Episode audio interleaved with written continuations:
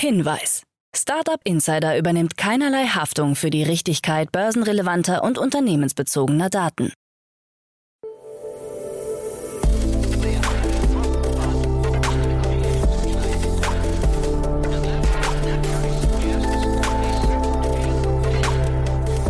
Startup Insider Daily. Morgen Update. Guten Morgen und herzlich willkommen zu der Morgenausgabe von Startup Insider Daily. Wir haben Montag, den 13. Juni und am Mikrofon ist Eva Güte. Ich moderiere die heutigen Ausgaben für euch. Und jetzt kommen erstmal die Tagesthemen im Überblick. Netflix und Roku angeblich in Übernahmegesprächen. Illegaler Datenmarktplatz geschlossen. Urteil zu bezahlten Amazon-Rezensionen und keine pauschale Haftung bei E-Scooter-Unfällen. Tagesprogramm. Wie immer haben wir drei weitere Ausgaben für euch heute geplant. Wir beginnen mit dem Vormittag. Dort ist in der Rubrik Investments und Exits heute zu Gast Enrico Mellis, Principal bei Lakestar. Und da geht es um das Unternehmen De facto. De facto ist eine in Paris ansässige API-First B2B-Kreditplattform und hat eine Finanzierung in Höhe von 15 Millionen Euro erhalten. Mehr dazu erfahrt ihr dann später um 10 Uhr. Und um 13 Uhr geht es weiter mit unserer Mittagsausgabe und da haben wir David Meyer-Heinisch, Co-Founder und CEO von Fruits zu Gast. Es geht um eine 2,5 Millionen Euro Finanzierungsrunde und um eine Plattform, die langfristiges Investieren für alle gleichermaßen sinnvoll, verständlich und kostengünstig macht. Also ein sehr vielversprechendes Gespräch, wie ich finde.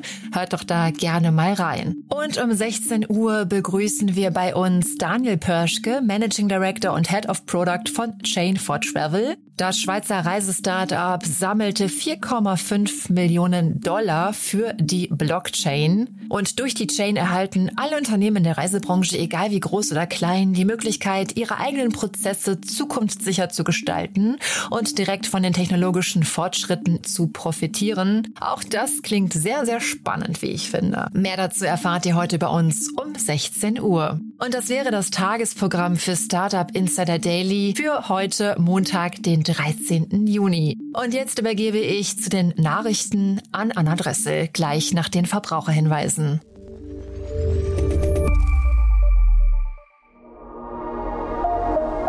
Werbung Bringe die Buyer Experience deiner Kunden auf das nächste Level mit Emlen. Teile Sales Content dynamisch, kommuniziere in Echtzeit und schließe Deals digital ab, so einfach wie noch nie. Sichere dir jetzt deine individuelle Live-Demo unter emlen.io und begeistere deine Kunden. Das war die Werbung. Und jetzt geht es weiter mit Startup Insider Daily. Nachrichten. Keine pauschale Haftung bei E-Scooter-Unfällen. Dem Amtsgericht Frankfurt am Main zufolge besteht keine pauschale Halterhaftung bei E-Scooter-Versicherern. Für Elektro-Kleinstfahrzeuge habe der Gesetzgeber keine derartige Haftung vorgesehen, heißt es. Geklagt hatte ein Autofahrer, dessen geparktes Fahrzeug durch einen E-Scooter beschädigt wurde und dessen Verursacher nicht ermittelt werden konnte. Denn trotz der Begrenzung der Geschwindigkeit handele es sich bei so einem Scooter schließlich um ein Fahrzeug, das besonders verkehrsgefährdend sei, argumentierte der Geschädigte. Dem hat das Amtsgericht Frankfurt am Main nun widersprochen und urteilte, anders als bei einem Auto könne hier nicht der Halter verschuldensunabhängig in Haftung genommen werden. Wissing kritisiert EU-Chat-Kontrolle. Im Rahmen der Digitalkonferenz Republika hat der Bundesminister für Digitales und Verkehr, Volker Wissing, die von der EU-Kommission geplante Chat-Kontrolle erneut kritisiert. Er werde entschieden gegen die anlasslose Chat-Kontrolle und für eine Ende-zu-Ende-Verschlüsselung kämpfen. Seinen Standpunkt hatte Wissing bereits vor einigen Monaten klargemacht. Als nicht hinnehmbar hatte er diese in einer Pressemitteilung seines Ministeriums betitelt. Wir müssen sensibel auf den Grundrechtsschutz achten. Die allgemeine Kontrolle von Chatverläufen und das Unterlaufen von Verschlüsselungen gehen zu weit. Urteil zu bezahlten Amazon-Rezensionen. Die Produktbewertungen der Amazon-Webseite sollen eigentlich Kaufentscheidungen erleichtern, basieren aber teilweise auf bezahlten Rezensionen. So können Kunden in manchen Ländern über das Early Reviewer Programm gegen Geld oder Gutscheine Produkte erhalten, wenn sie eine Rezension verfassen.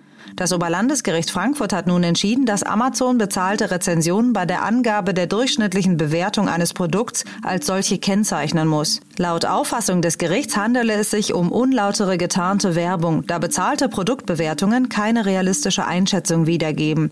Das Urteil des OLG Frankfurt am Main wurde im Eilverfahren gefällt und ist nicht anfechtbar. Bitcoin-Bildung von Jay-Z und Jack Dorsey. Der US-Rapper Jay-Z und der ehemalige Twitter-CEO Jack Dorsey haben in Brooklyn, New York, die Bitcoin Academy gegründet. Hier sollen vor allem Personen mit geringem Einkommen eine Bitcoin-Bildung erhalten. Auch die finanzielle Bildung allgemein steht im Mittelpunkt des Programms, das gerade vorgestellt wurde. Bereits vor einem Jahr gründeten Jay-Z und Dorsey eine Bitcoin-Stiftung, die vorwiegend in Indien und auf dem afrikanischen Kontinent tätig ist. Jay-Z sitzt zudem im Vorstand von Square, das von Dorsey gegründet wurde.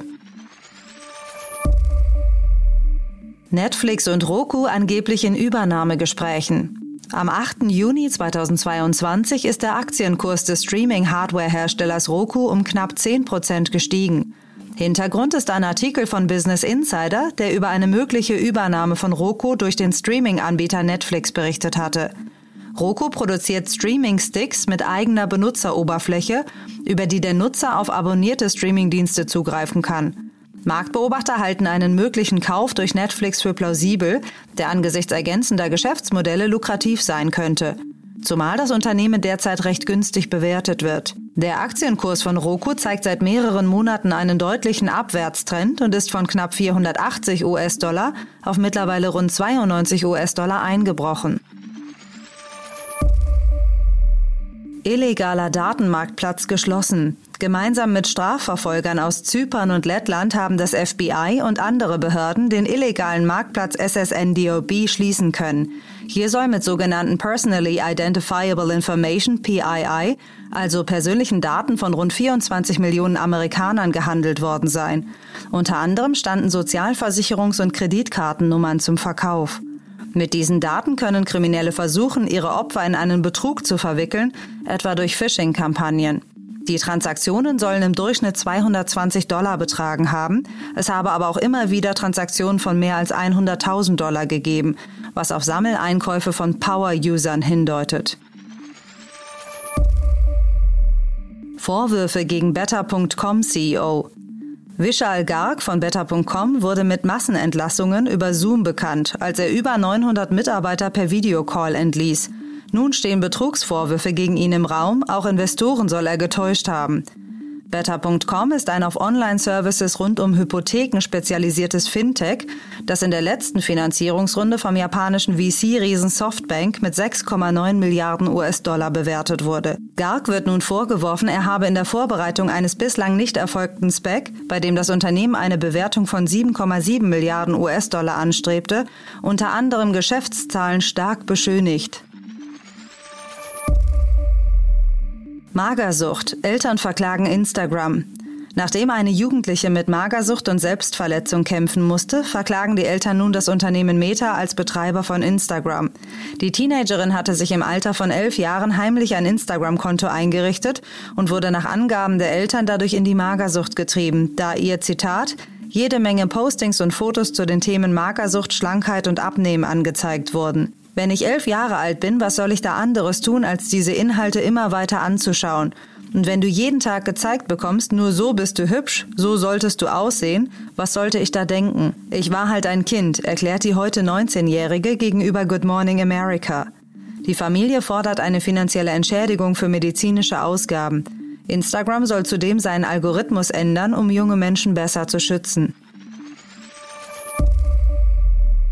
DocuSign wächst erneut langsamer. Der kalifornische Dokumentenmanagement-Spezialist DocuSign ist im ersten Quartal des Geschäftsjahres 2022 erneut langsamer gewachsen und konnte nur noch einen Umsatzplus von 25 Prozent erzielen. Im Vorquartal wuchs der Umsatz noch um 35 Prozent, zuvor waren es 42 Prozent. Das aktuelle Nettoergebnis hat sich auf minus 27,37 Millionen Dollar verschlechtert.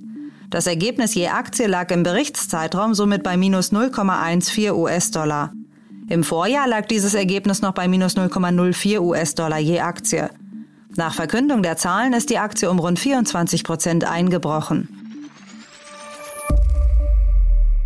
Nach einer kleinen Werbepause geht es hier weiter mit den Kurznachrichten.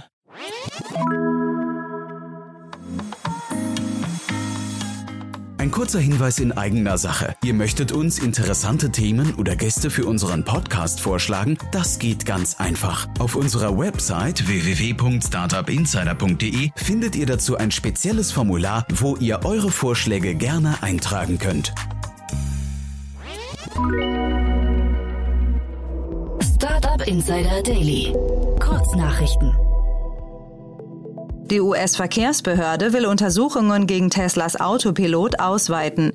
Insgesamt werden etwa 100 Unfälle unter die Lupe genommen, bei denen der umfangreiche Fahrassistent eingeschaltet war.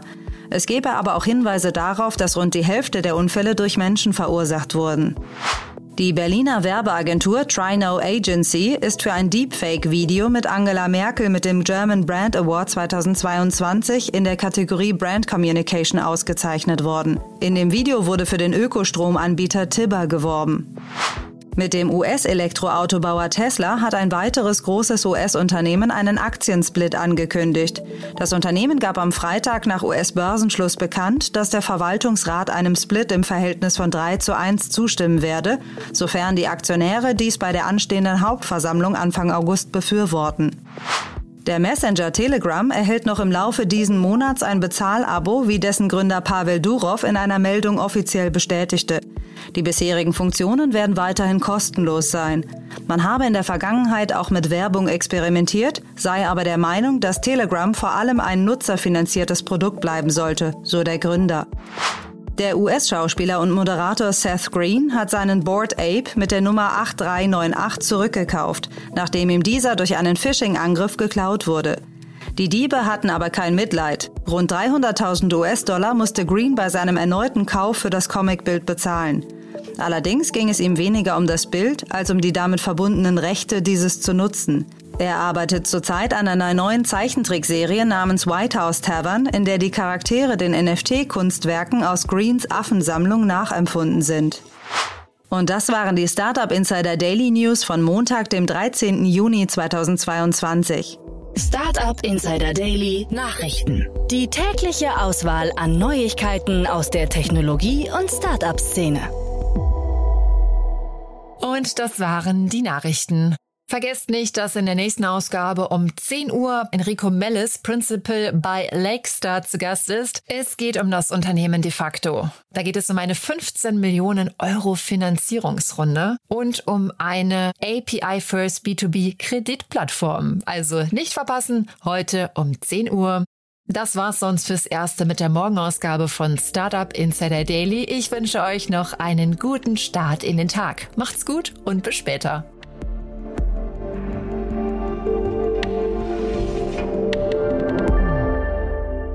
Das war Startup Insider Daily, der tägliche Nachrichtenpodcast der deutschen Startup-Szene. Weitere Nachrichten erhält man in unserem täglichen Newsletter.